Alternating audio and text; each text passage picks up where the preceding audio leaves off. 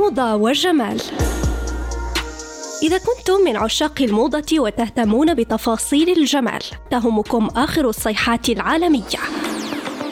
الملابس، الأكسسوارات، الحقائب، قصات الشعر، الوصفات الطبيعية وحتى أنواع العطور حسب الفصول.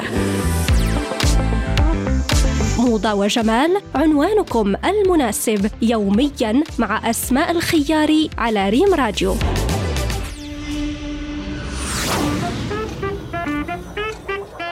مستمعينا الأفاضل مرحبا بكم في حلقة جديدة من برنامجكم موضة وجمال على إذاعتكم ريم راديو. موضوع حلقة اليوم هو كيفية تنسيق سراويل الجلد.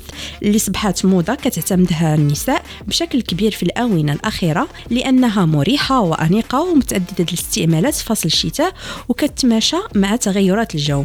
كيتيحوا بزاف ديال السيدات والشابات في الحيرة حول كيفية تنسيق سراويل الجلد باطلالات جذابة وأنيقة. لذلك كنقدموا لك سيداتي أبرز الطرق على إطلالة أنيقة وشبابية.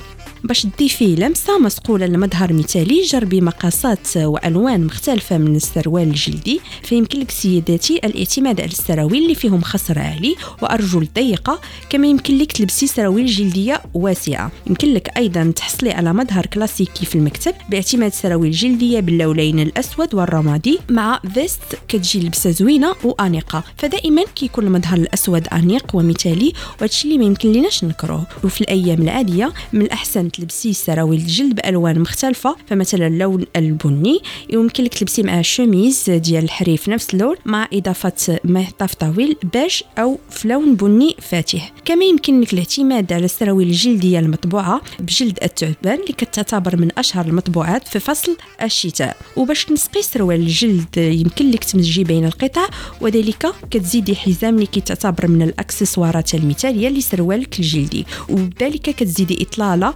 تكون أنيقة وباش يكتمل المظهر ديالك كتلبسي حذاء جلدي ولا بوت جلدي مع حقيبة يد جلدية. وإضافة شال في لون مختلف. مستمعينا الأفاضل كنتمنى الحلقة اليوم تكون نالت الإعجاب ديالكم. كنشكركم على حسن الاستماع. كنضرب لكم موعد في الحلقة المقبلة. السلام عليكم.